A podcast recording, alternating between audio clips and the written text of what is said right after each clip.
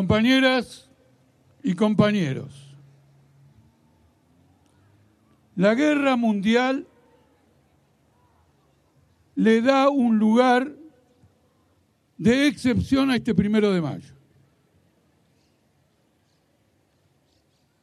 Pone a prueba a todas las clases sociales y a todas las corrientes políticas. Es el momento crucial de la lucha de clases.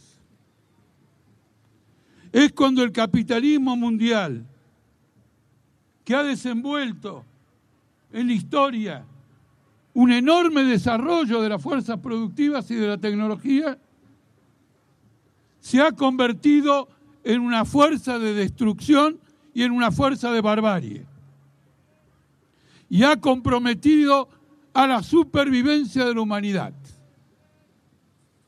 Este primero de mayo, Día Internacional de los Trabajadores, en un cuadro de guerra mundial, implica el llamado a toda la clase obrera del mundo a que se levante, se revele, se insurja y destruye y derroque al imperialismo mundial para establecer una república mundial socialista de los trabajadores.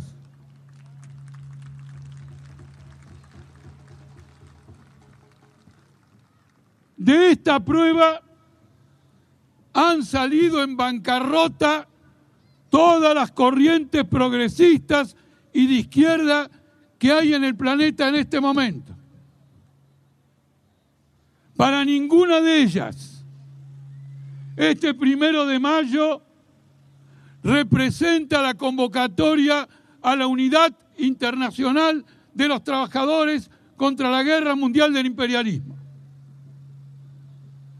Van a decir y proclamar muchos objetivos de lucha, muchas reivindicaciones, pero van a omitir el significado histórico de este primero de mayo y el significado histórico de este primero de mayo es que contra la barbarie del capitalismo solo hay una respuesta, la unidad internacional de los trabajadores que se manifiesta con luchas, huelgas, agitación, rebeliones y revoluciones para acabar con el sistema capitalista a nivel mundial. Esta es la crisis de este primero de mayo.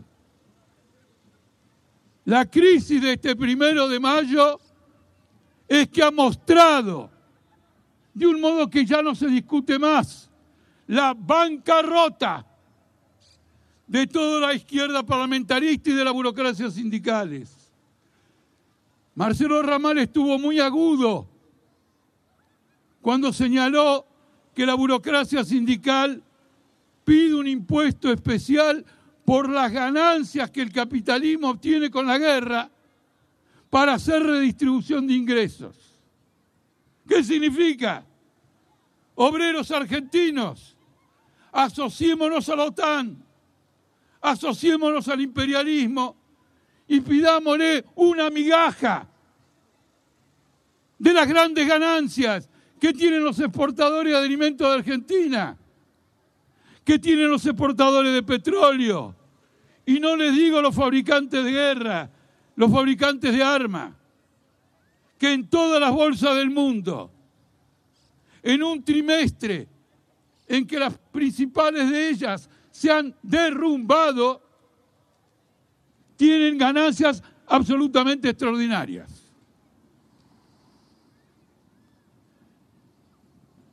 En estos meses de guerra, hemos vivido una experiencia interesante. Cuando las tropas de Putin violentan la frontera de Ucrania, nuestra corriente política señaló que comenzaba una guerra mundial. Y todas las corrientes políticas, pero no solo políticas, algunas corrientes que son más importantes que las políticas, corrientes intelectuales, analistas internacionales, discreparon con esta caracterización. Dijeron que este es un conflicto provocado arbitrariamente por el despotismo ruso y que no iba a pasar más allá de ese, de ese conflicto. Los diarios argentinos, en sus principales notas internacionales, abundaban con esta caracterización. Lean a Clarín de hoy. Guerra mundial. Lo contrario de lo que decía la misma columna cuando las tropas rusas invadieron Ucrania. La cosa es todavía más grave. El artículo más leído del diario norteamericano Wall Street Journal del día 28 de abril es un largo artículo de una autoridad militar de los Estados Unidos, no en retiro, sino en actividad, que dice que Estados Unidos debe preparar ya sistemáticamente las condiciones de una guerra atómica contra Rusia porque tiene condiciones para vencer esa guerra. Por primera vez se hace público que el imperialismo en esta guerra va por todo. Porque hasta ahora hablar de una guerra nuclear estaba prohibido para cualquiera que se refiriera a los conflictos internacionales porque era inconcebible. Nosotros, los socialistas, que no nos ilusionamos en absoluto con el capitalismo, sabemos que nada que sea destrucción masiva es inconcebible para el capitalismo. Lo tuvimos a Hitler. Luego tuvimos a la aviación norteamericana destruyendo implacablemente la ciudad de Dresde, Alemania, para que ningún obrero alemán se levante contra Hitler antes del ingreso de las tropas de ocupación imperialista en Alemania. Y poco tiempo después del bombardeo más sanguinario y brutal que haya ocurrido en esa guerra, dos bombas atómicas sobre Japón, Hiroshima y Nagasaki, y la amenaza de bombardear Tokio. Si lo pudieron hacer, lo volverán a hacer. Y lo describen. Y el análisis ahora es que Rusia va a estar obligada a atacar a, Japón y a Bulgaria y a los países limítrofes con Ucrania. Porque desde esos países es que Estados Unidos está enviando armamento ultramoderno y tiene equipos profesionales entrenando, no ya soldados, gran error de una parte de la izquierda, grupos de comandos que se incorporarán a las unidades territoriales, que todavía no son las Fuerzas Armadas, porque los grupos comandos y las unidades territoriales son organizaciones paraestatales y paramilitares al margen de las Fuerzas Armadas creados por la derecha ucraniana. Y ya ha habido recientemente varios ataques sobre Rusia. Y Biden declaró, no paramos hasta llegar a Moscú. Es una guerra mundial. Y es una guerra mundial que opera como una cadena irresistible. Porque el que se para y no prosigue esta guerra, cae. Si el imperialismo norteamericano dicen, hemos llegado a un punto peligroso, no avanzamos en la guerra, la crisis política de Estados Unidos raja las paredes. Porque el imperialismo mundial confiesa, se acabaron mis, condiciones de dominación mundial. Estoy pintado en el mundo. Los obreros que van a pensar en Estados Unidos, que el capitalismo está pintado, que los decenas, centenas, miles de millones de dólares que han acumulado no les da más ningún poder.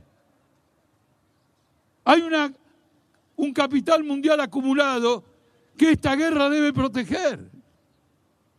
Una influencia internacional que debe proteger. No pueden parar.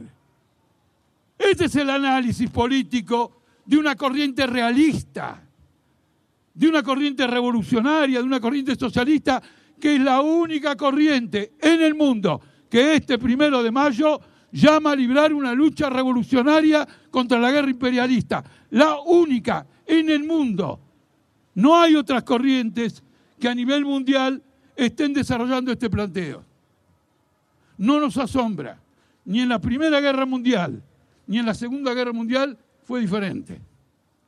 Como dijo Rosa Luxemburgo, los que estábamos contra la Primera Guerra Imperialista cabíamos todos en un sillón.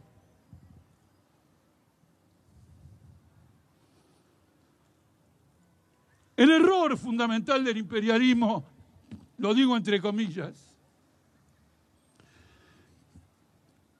es que no solo desenvuelve una tremenda guerra que coloca a la humanidad ante el peligro de la propia supervivencia. Toda una, la guerra es por definición una explosión de todas las contradicciones. Porque la sociedad capitalista tiene contradicciones enormes. La explotación de los trabajadores, la desocupación, la miseria, el cambio climático. Todo eso tiene alguna otra solución hablando. Pero es evidente que hablando no hay ninguna solución. Que los intereses que chocan en la, en la solución de estos problemas son irreconciliables. Que hay que cambiar y no producir y acabar con la producción contaminante. Vayan a decírselo a, la, a las compañías petroleras. Váyanse a decírselo a las compañías carboníferas en Estados Unidos.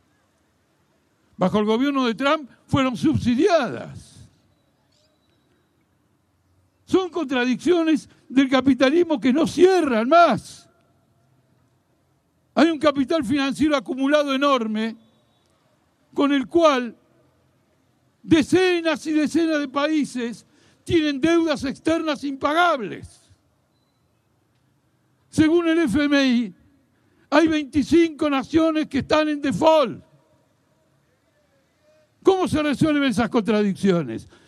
Por ejemplo, al sur de la India, Sri Lanka declaró el default. No puede pagar más.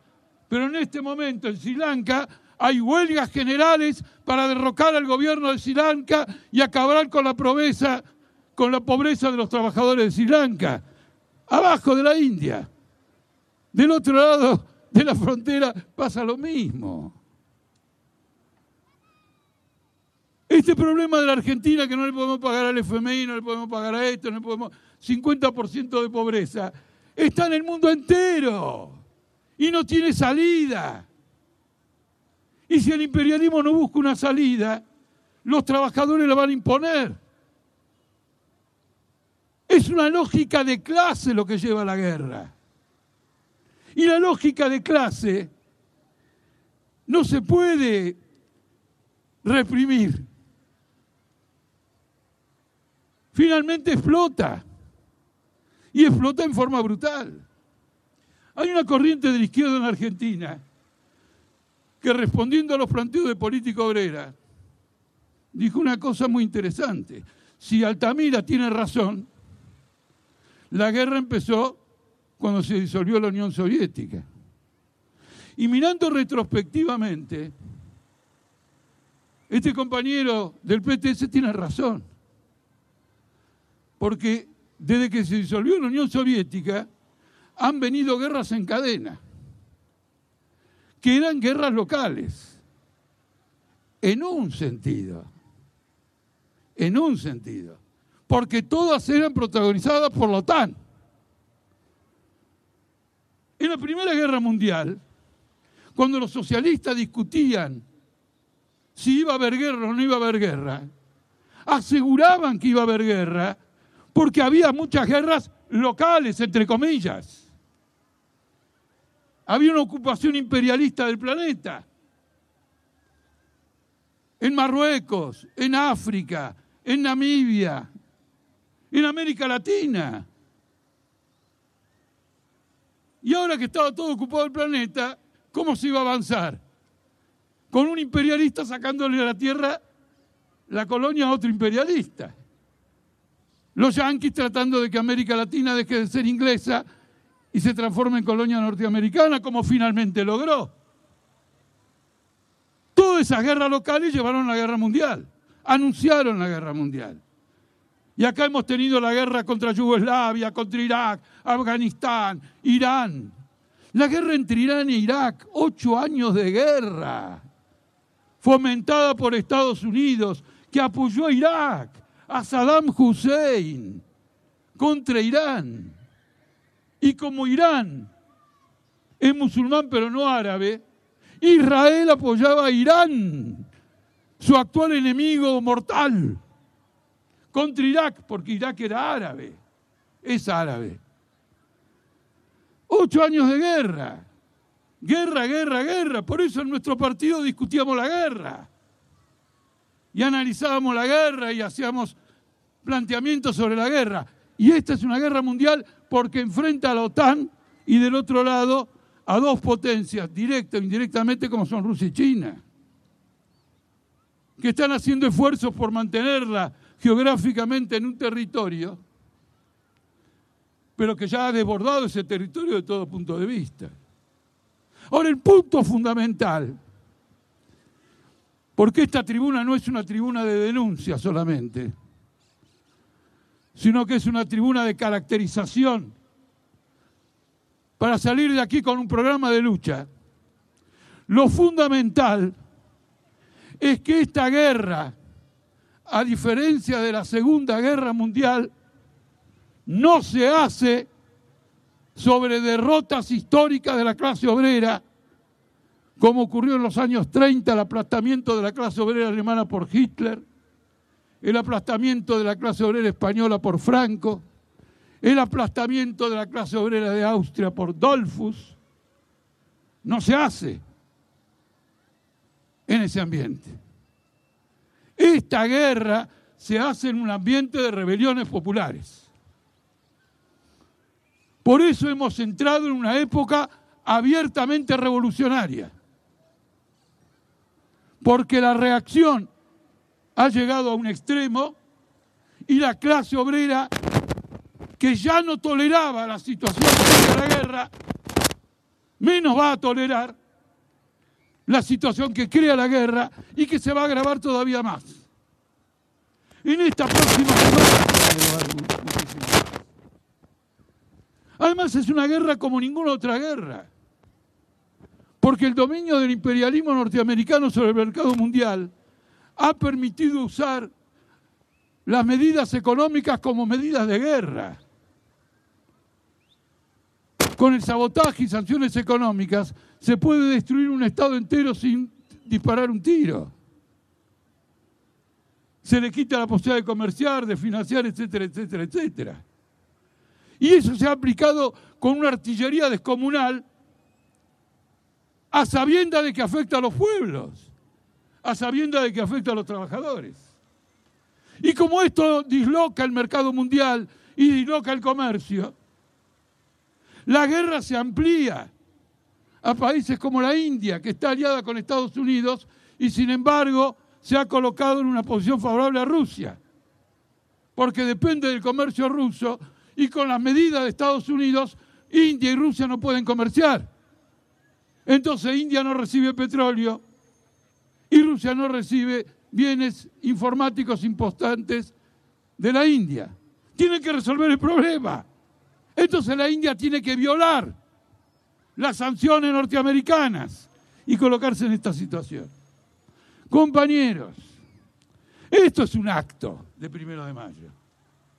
Esto realmente es un acto del primero de mayo, Día Internacional de los Trabajadores. Lo demás está pintado. La economía popular va a ser un acto mañana. Acaba de llegar Grabois a un acuerdo con Globo, Copatel. De manera que los trabajadores de la economía popular van a servir al mayor terrateniente, no terrateniente, al mayor capitalista financiero en el campo argentino. Grande Grabois. A fuerza de querer echar a una hermana de Chevere de una chacra de Entre Ríos, terminó en una alianza histórica con Grobocopatel. Es la alianza del movimiento piquetero cayetano con la oligarquía argentina, con la puta oligarquía que denunciaba Delía. Son unos sinvergüenzas. Pero más importante que sinvergüenzas, porque uno piensa que lo peor que le puede ocurrir a uno es ser un sinvergüenza. Mucho más importante que sinvergüenza es el carácter de clase de Grabois y de la economía popular, no de los trabajadores, de sus direcciones. ¿Cuál es el carácter de clase? Una alianza con la oligarquía financiera agroindustrial. En esta situación de guerra, nuestra ilustre vicepresidenta de la Nación recibió a la jefa del Pentágono, a la jefa del Comando Sur, a la jefa del Comando Sur de los Estados Unidos. Resulta que cuando Alberto fue a ver a Putin en Rusia, dijo que Argentina era la vía de entrada de las inversiones rusas a América Latina. Se armó un escándalo.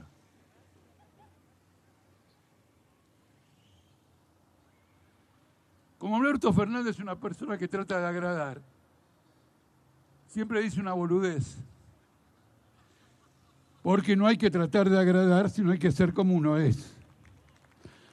Y en eso consiste una relación genuina con la gente. Pero por una boludez lo mataron. Ahora esta mujer reciba a la jefa del Comando Sur en medio de la guerra de la OTAN. Cuando, me, cuando Patricia Bullrich dice que Cristina es putinista, ¿cómo lo interpretamos? No podemos decir que Cristina Kirchner se bajó los pantalones, pero aplicado de otra manera lo que ha ocurrido. ¿No es cierto? Se ha alineado con la OTAN, porque en una guerra la retaguardia del imperialismo es importante también. ¿Desde cuándo en una guerra no es importante la retaguardia? Los ataques de Braden y el imperialismo norteamericano contra Perón en 1945 es porque todavía Argentina no estaba alineada con Estados Unidos en la guerra y en general. Y entonces un choque brutal en Argentina que marcó la historia argentina. El conflicto entre Baden y Perón marcó medio siglo de historia argentina. Nació el peronismo. Y recibe a esto. Pero el punto fundamental es el que acabo de decir.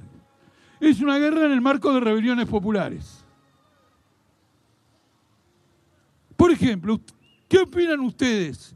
¿Los alemanes están de acuerdo con armar a a, Ucrania contra Rusia? ¿Participar de las operaciones de armamento desde Alemania? Según las encuestas dadas a conocer por el canal de televisivo Deutsche Welle de Alemania, no están de acuerdo en un 48%, en un 48% con el envío de armas, que Alemania se tiene que mantener aparte se tiene que mantener aparte de este conflicto. En Alemania, que es una pieza central para que la OTAN pueda ganar esta guerra. No cuenta con apoyo popular. Si la guerra se acerca a la frontera de Alemania en términos prácticos, ese 48% va a dejar de contestarle al encuestador. Va a empezar a expresar sus opiniones de otra manera. Pero uno se pregunta lo siguiente, ¿y en Estados Unidos? En Estados Unidos la mayoría está contra la política de Biden, siempre según las encuestas. Como siempre nos tiran las encuestas en contra, ahora no vengan y digan contra nosotros la encuesta de esto, ahora no digan que las encuestas mienten. Entonces, el problema político de fondo que tenemos acá, tremendo problema, es que hay un ambiente de rebelión popular, ha habido una huelga general en Grecia. Miren, a ver si los puedo dar a entender. Ayer el gobierno derechista de Grecia hizo un acuerdo con el gobierno de Bulgaria para que a través de Grecia entre gas a Bulgaria que Rusia ahora le está negando. Grecia en el día de ayer se metió mucho más en la guerra de lo que ya estaba metido porque Grecia forma parte de la OTAN. Tres días antes, huelga general en Grecia. Una huelga general en medio de una guerra. Es un periodo revolucionario porque si lo miramos en su desenvolvimiento y desarrollo, esta relación de imperialismo y, huelgas, guerras y huelgas, es un cóctel explosivo. La tarea de los revolucionarios, de los socialistas, de los trabajadores hoy, primero de mayo, en la Jornada Internacional de los Trabajadores, es levantar tribunas para explicar a los trabajadores de Argentina y de América Latina que tienen que pasar a ser la vanguardia de la revolución y no la retaguardia del imperialismo. La retaguardia del imperialismo se prueba en Chile, donde Boric, líder estudiantil que se rebelaba contra todo el mundo, hoy porque comulga con la OTAN, ¿no es cierto? No puede llevar adelante una política, una mínima de las 0,1 de las promesas que hizo para ganar las elecciones. Boric no va a terminar su mandato, no les quepa duda. Ya les tiro una cita para el futuro.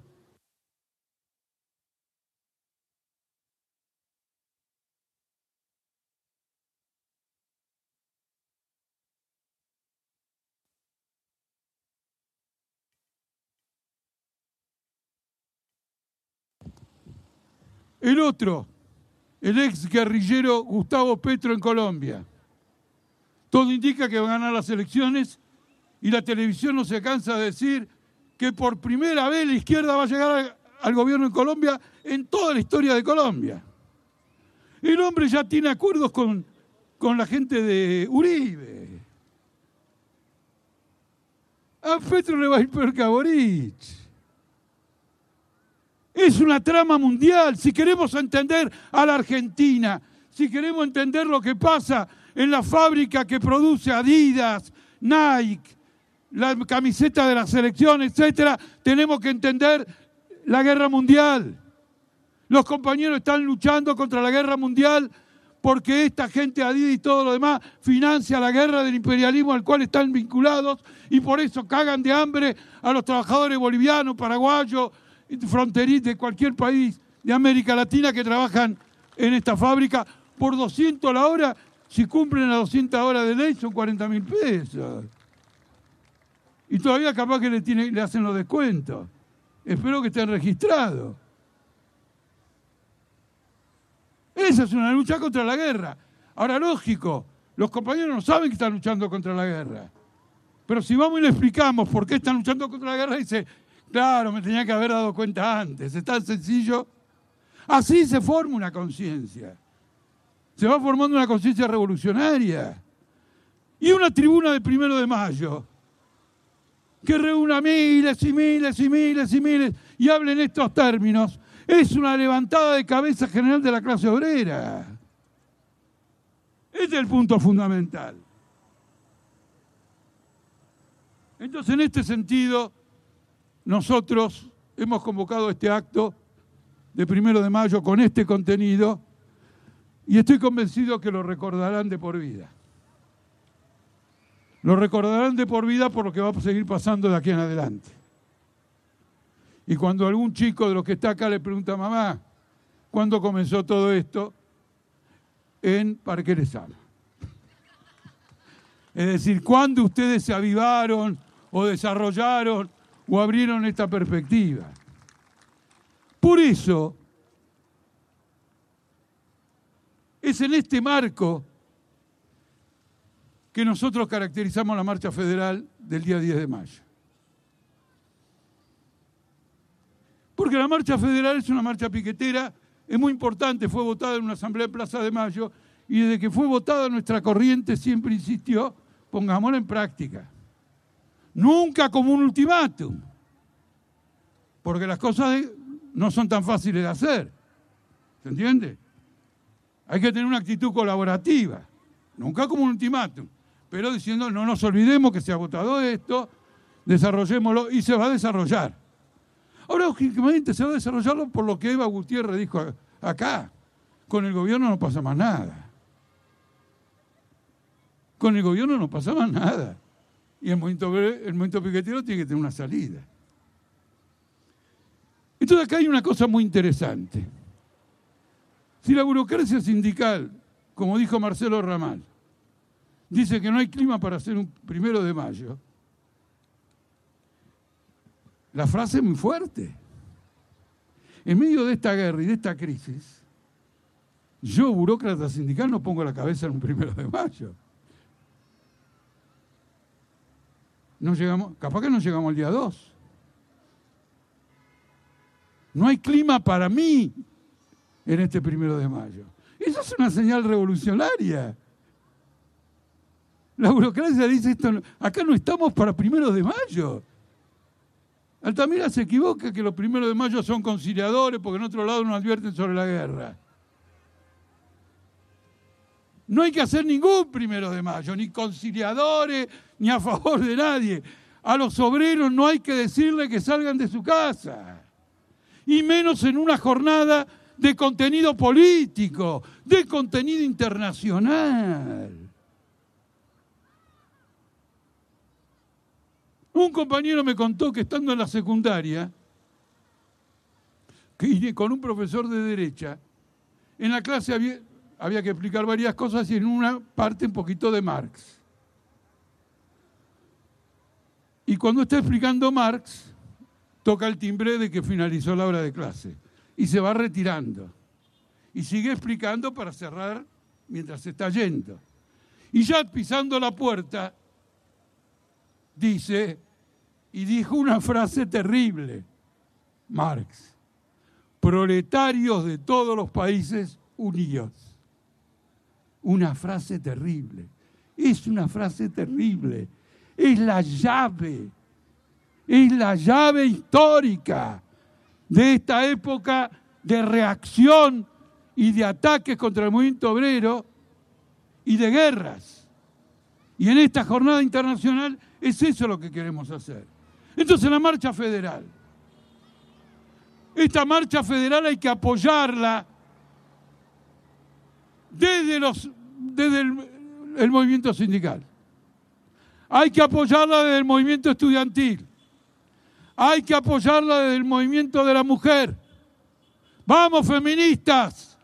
Hay que apoyar la marcha federal con los recursos que haya del movimiento juvenil tiene que ser el pretexto, entre comillas, para hacer la unidad de todas las capas populares que están en, en lucha contra esta miseria.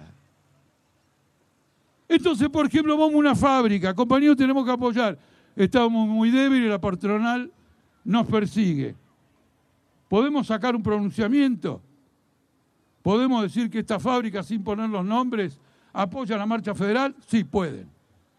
Redactan un pronunciamiento, nosotros hacemos circular el pronunciamiento de que esta... ¿Y ustedes qué pueden hacer? Y nosotros, como mucho, una hora de paro. Vamos, una hora de paro. El día de la marcha federal.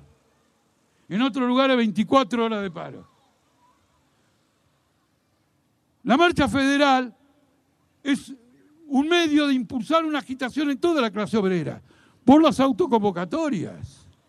Porque en la clase obrera se desarrolla el mismo fenómeno. En el Congreso de Política Obrera tuvimos un debate, una información muy interesante sobre una verdadera insurgencia obrera en la provincia de Tucumán, donde los obreros del limón, que son la clave de la riqueza tucumana, porque Tucumán exporta limón y es su principal producto junto con el azúcar, organizados en autoconvocatorias, han hecho huelgas y movilizaciones impresionantes, pero al día siguiente de la invasión rusa a Ucrania, entre las reivindicaciones que presentan hay una frase, abajo la guerra imperialista, el único sector hasta ahora del movimiento obrero argentino que se pronunció contra esta guerra.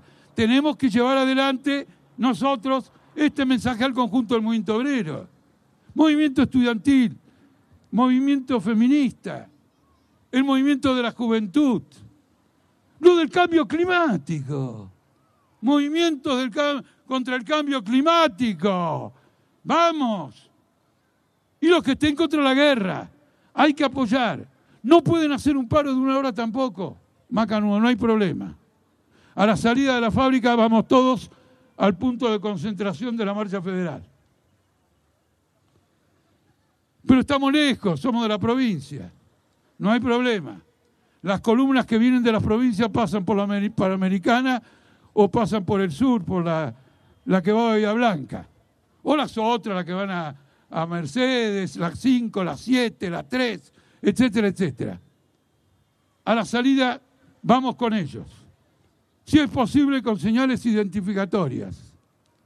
Es decir, traduzcamos a la realidad propia de nuestro país, a nuestras propias peculiaridades, características, porque claro que somos diferentes a otros países, porque no tenemos exactamente la misma historia.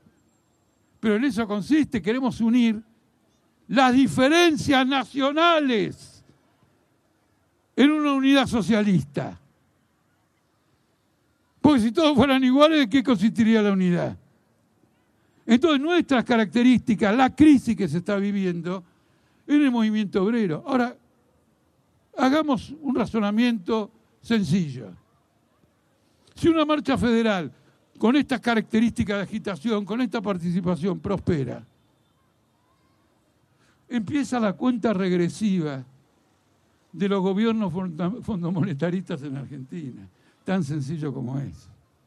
Porque lo único que necesita la clase obrera es algo que le demuestre que tiene una fuerza tremenda, pero que nadie se la permitió o ella no vio la forma de hacerla exhibir.